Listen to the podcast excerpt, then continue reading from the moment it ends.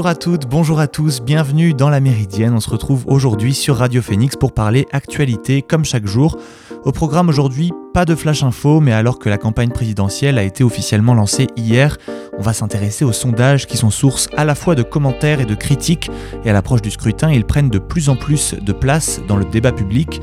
Et pour en parler, j'ai interrogé le politologue Cyril Crespin. Je vous laisse avec l'interview. À l'approche de l'élection présidentielle, qui est de loin la plus suivie et commentée en France, j'ai voulu euh, aborder la question des sondages qui sont de plus en plus pris en exemple et commentés par les médias. Les enquêtes d'opinion réalisées avant l'élection présidentielle en France sont passées de 111 en 1980 à 293 en 2007, puis ont à nouveau triplé, apportant aux entreprises de sondage l'essentiel de leur notoriété et euh, notamment suscite un débat sur leur fiabilité. Et pour en parler, j'ai invité Cyril Crespin, qui est docteur en histoire et professeur de sciences politiques euh, à l'université de Caen et qui est avec nous. Bonjour. Bonjour. Alors comme je le disais un instant, les, sondages sont de plus en plus nombreux et de plus en plus contestés. Est-ce que vous comprenez cette, euh, défiance vis-à-vis de, ces outils? Alors oui, d'abord, ils sont de plus en plus euh, nombreux parce qu'il y a quand même une demande qui émane du corps électoral pour savoir euh, où on en est, j'allais dire, dans ce qu'il y a de moins intéressant, mais qui est une réalité, c'est-à-dire la course de, petits chevaux. Maintenant qu'il y ait une, une défiance, c'est évident, mais il faudrait pour ça, euh, à chaque fois, alors ils le font de plus en plus quand même les instituts, euh, revenir à la base de ce qu'est un sondage. Un sondage, ça reste une photographie à l'instant T et non pas la prédiction de ce qui va se passer trois semaines, un mois, voire euh, beaucoup plus loin, puisque, et ça d'ailleurs, il faudrait que les médias s'en gardent bien, mais communiquer des sondages à six mois avant une élection, ça ne veut rien dire puisqu'on n'a pas le casting. Donc déjà, par définition, il faudrait commencer les sondages à partir du moment où on a toutes les personnalités qui vont concourir. Ensuite, ils sont euh, contestés parce que, euh, j'allais dire dans un sens comme dans l'autre, soit vous êtes très bas dans les sondages, vous les contestez parce que vous êtes trop bas et que vous estimez que ça vous pénalise, soit ils sont trop hauts et à ce moment-là, les effets correctifs font que vous êtes déçu en arrivant euh, sur la ligne d'arrivée. Et puis après, il y a un autre point, c'est que les sondages n'ont pas des prédictions, eh bien, ils se trompent. Donc, il faudrait d'abord accepter qu'ils puissent se tromper. Et on a des exemples notoires. Maintenant, une fois qu'on a dit euh, cela, euh, il n'empêche que les sondages, alors non pas forcément euh, quantitatifs, c'est-à-dire ceux qui vont donner la liste d'arrivée, même si, soit dit en passant, très souvent l'ordre d'arrivée n'est quand même pas si inexact que cela. reprenez 2017, par exemple, la percée de Jean-Luc Mélenchon avait été mesurée, a été réelle. L'ordre d'arrivée a été mesuré, il était réel. 2012, on a eu le même scénario. Enfin, il n'y a jamais eu en réalité de grosses, grosses catastrophes sur les élections présidentielles. Alors à chaque fois, on va vous ressortir le cas de, 1995 où Édouard Balladur, en effet, six mois avant dans les sondages, arrivait en tête et aurait dû être élu. Et souvenez-vous que un de ses porte-parole, Nicolas Sarkozy, évoquait même une victoire au premier tour. C'est vous dire. Mais on était six mois ou un an avant. Maintenant, si vous reprenez les sondages de mars-avril 1995, la percée, la dynamique de Jacques Chirac était déjà mesurée.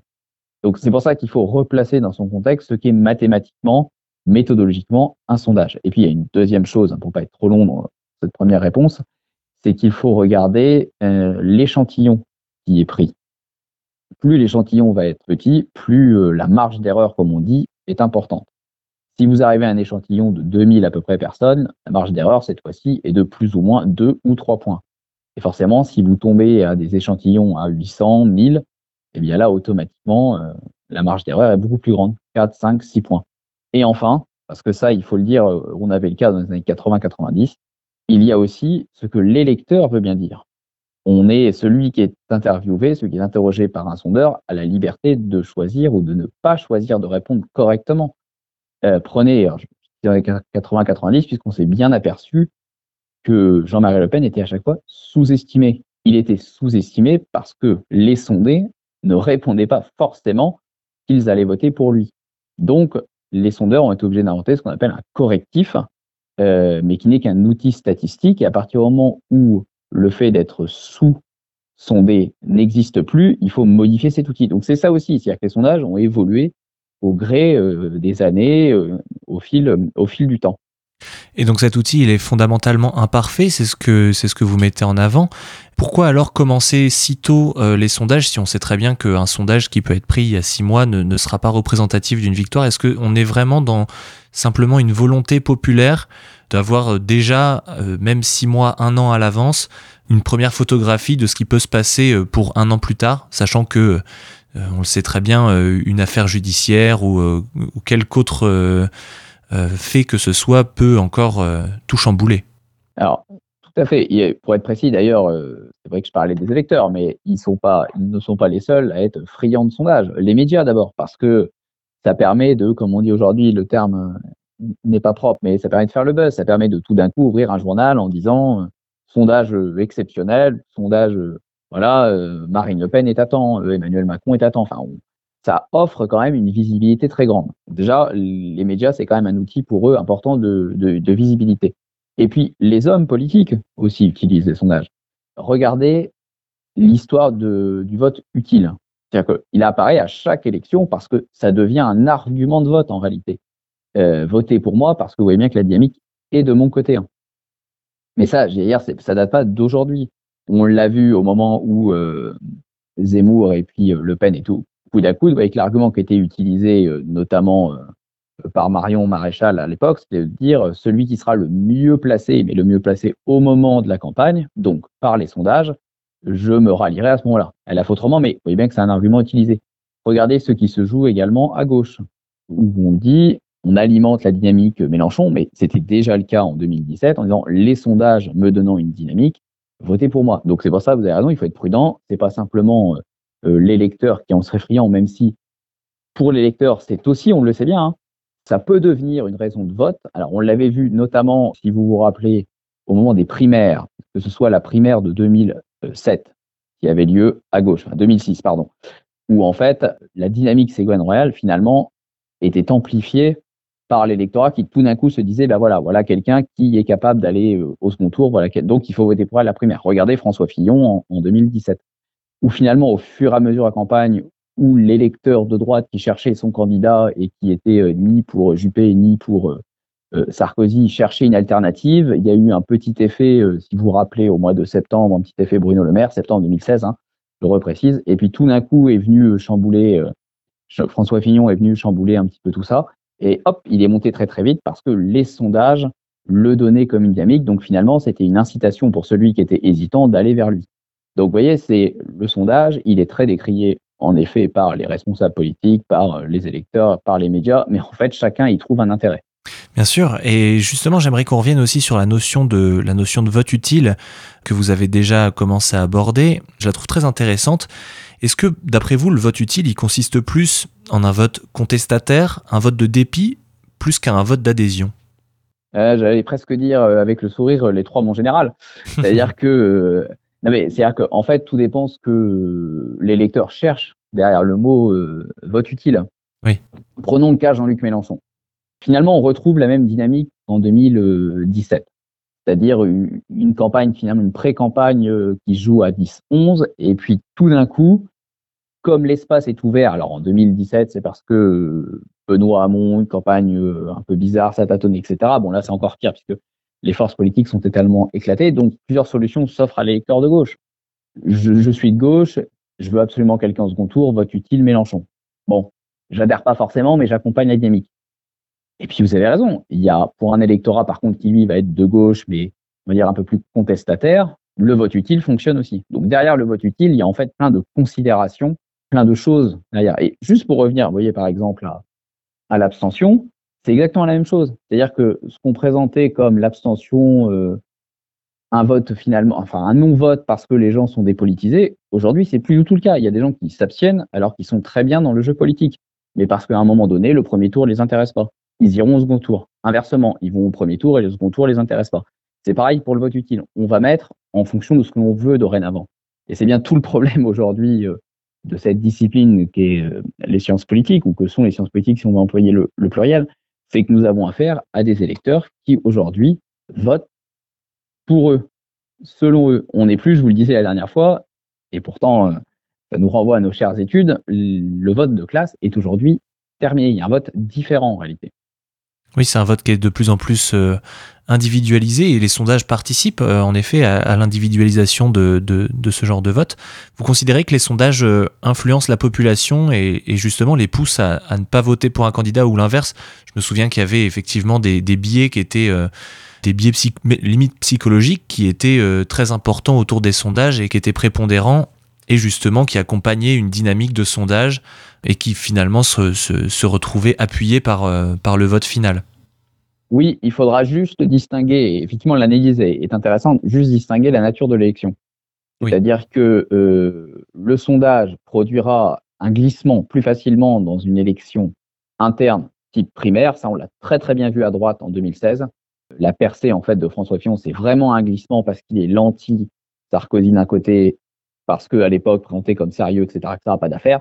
Et c'est l'anti-Juppé parce que bien dans ses bottes, si je puis dire, avec un programme de droite, etc. Ça, ça marche bien. Par contre, dans une élection euh, présidentielle, le glissement, il va se faire à l'intérieur des blocs. C'est-à-dire que les sondages vont pas influencer. Quelqu'un va pas passer d'un extrême à l'autre, si je puis dire, pas passer de Mélenchon à, euh, à Marine Le Pen. Par contre, on voit aujourd'hui se recomposer euh, à la droite de la droite. Les sondages peuvent appuyer depuis quelque temps justement la, prédominance de Marine Le Pen qui est à 20%, tandis que Zemmour est repassé à 10. Alors qu'il y a encore quelques semaines, rappelez-vous, ils étaient au coude à coude entre 15 et 13 ou 16 et, 16 et 14. Donc là, ça, peut jouer. À gauche, c'est pareil. On voit bien le, glissement petit à petit de, Yannick Jadot et le fait que c'est capté par euh, une partie par Jean-Luc Mélenchon.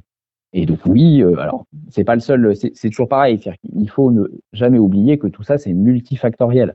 Ça peut jouer dans le glissement électoral vers tel ou tel candidat. On va maintenant faire une courte pause dans cette émission. On va écouter This Life de Neka. On se retrouve juste après avec Cyril Crespin dans la Méridienne.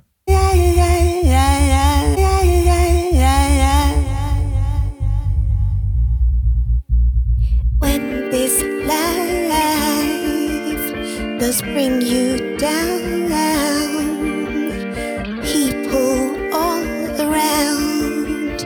Your friends not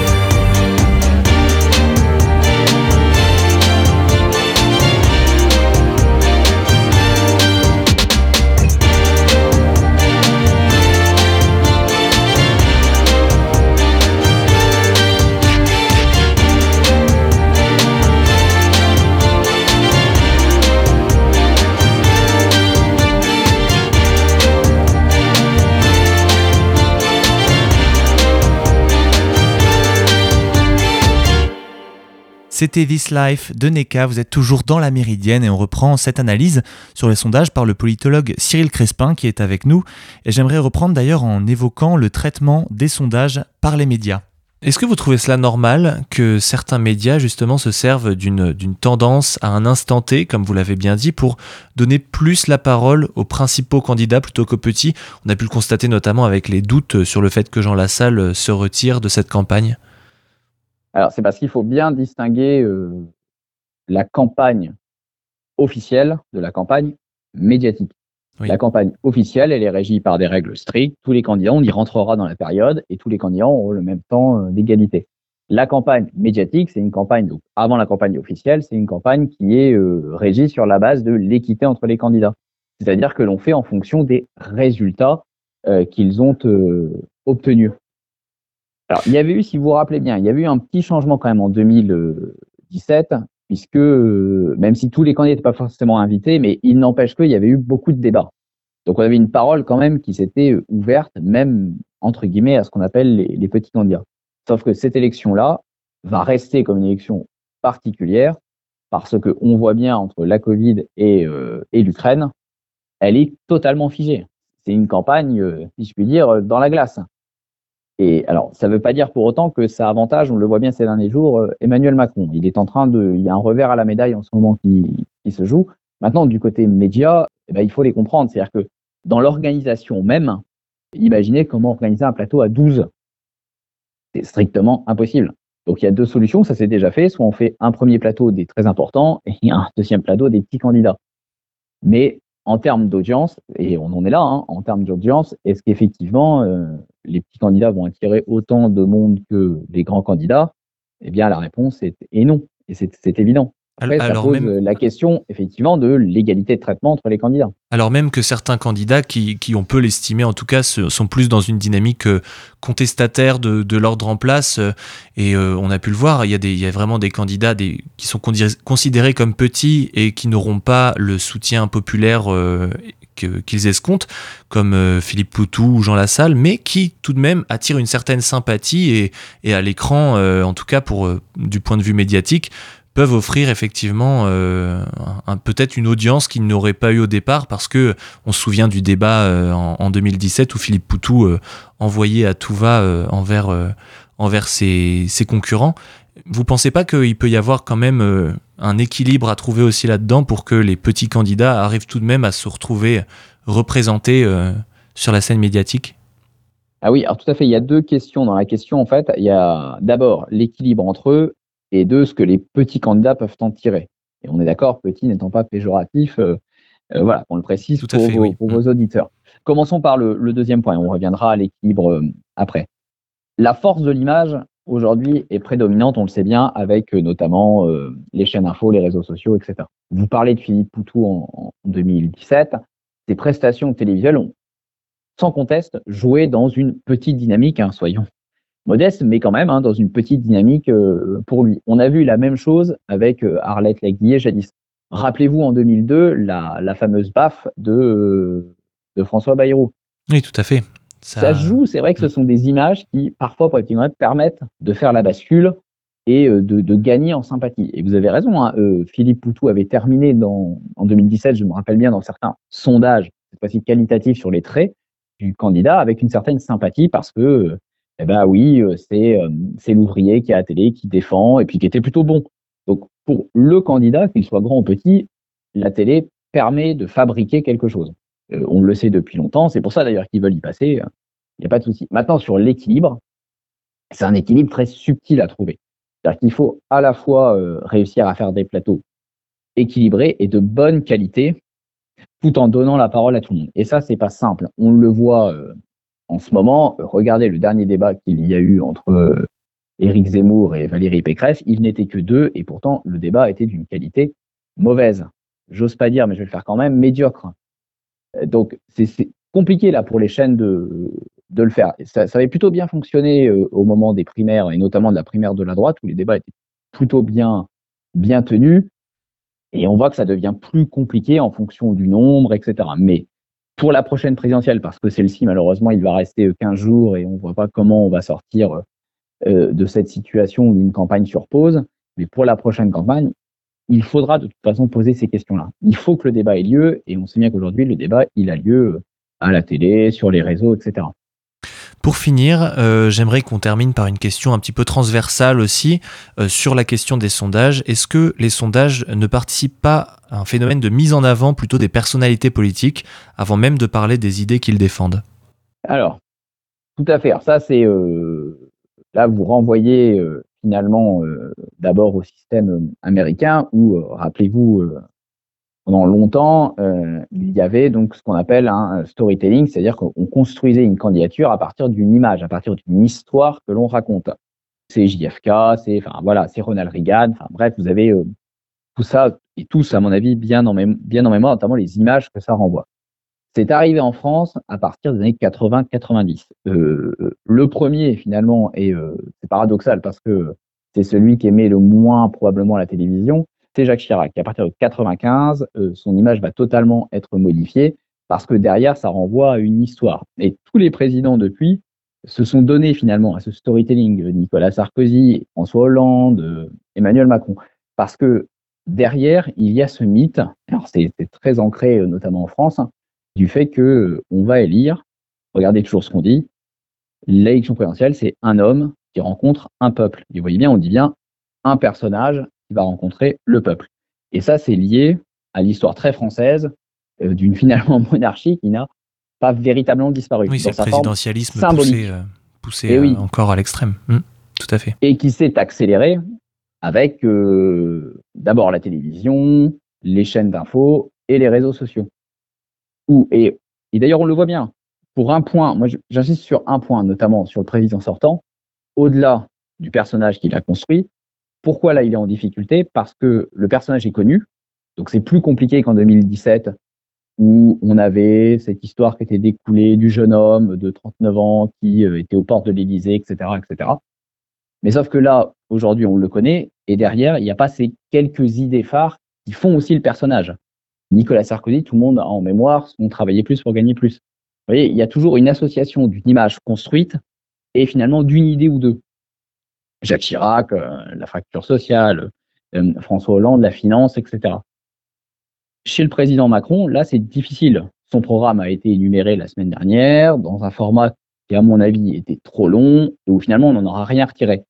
Il reste pour l'instant, à une semaine, une semaine après, il reste une chose qui est dans la tête des électeurs, c'est euh, la retraite de 65 ans. Pour le reste, il n'y a rien finalement qui a imprimé. En 2017, il avait réussi notamment avec euh, la taxe d'habitation. Enfin, il avait réussi à faire passer quelques idées comme ça. Là, il n'y a rien. Et vous voyez, et à contrario, ça qui est intéressant, c'est que Jean-Luc Mélenchon, qui avait construit son personnage, rappelez-vous, Le bruit et la fureur en 2012, en 2017, c'était l'écolo un peu vert, mais moins contestataire, etc. Sixième République aussi, qui avait pris si beaucoup vous regardez bien, la Sixième République, regardez bien là, il est beaucoup plus dans le personnage qui est redevenu beaucoup plus calme, je ne ferai qu'un mandat et surtout j'ai un programme derrière. La France insoumise n'arrête pas d'insister là-dessus. Nous, on a un programme crédible. On a notre personnage, on a notre programme. C'est ce qui manque pour l'instant chez Emmanuel Macron. Et ce qui peut expliquer le fait que, pour le moment, on voit bien que l'effet euh, guerre en Ukraine s'estompe. Alors, il est toujours à 27, 28 en fonction des sondages, enfin, il n'empêche qu'il commence à redescendre parce que pour l'électeur qui était en hésitation, il ne voit pas vers quoi ça va l'emmener. Donc, il y a ces deux choses le personnage qu'on construit, l'histoire qu'on raconte autour de ce personnage, et que fera ce personnage. N'oubliez pas quand même que le président de la République, en France, il est censé incarner la France, il est censé faire l'histoire. Donc pour faire l'histoire, il faut quand même des idées. Eh bien, nous verrons, euh, nous verrons quelle sera euh, l'issue de ce scrutin et voir si, les sondages auront, bien entendu, donné euh, donner le vainqueur euh, avant, avant de voir. Et, euh, eh bien, je vous remercie beaucoup, en tout cas, Cyril Crespin, d'avoir participé euh, à cette émission de la Méridienne. Je le rappelle, j'avais oublié le, le, côté politologue tout à l'heure. C'est vrai que vous êtes politologue, docteur en histoire, donc. Et, et, donc, vous travaillez à l'Université de Caen en tant que professeur de sciences politiques. Merci encore à vous. Merci à vous. Vous écoutez la Méridienne sur Radio Phoenix. Merci encore à Cyril Crespin d'être intervenu dans la Méridienne et je vous remercie également d'avoir écouté cette émission. Merci bien sûr, comme toujours, à Alan et également à Guillaume pour la réalisation de cette émission. Demain au programme, vous aurez un best-of de la Méridienne de 13h à 13h30 et on se retrouve en direct jeudi sur Radio Phoenix. En attendant, prenez soin de vous et bonne journée à tous. Salut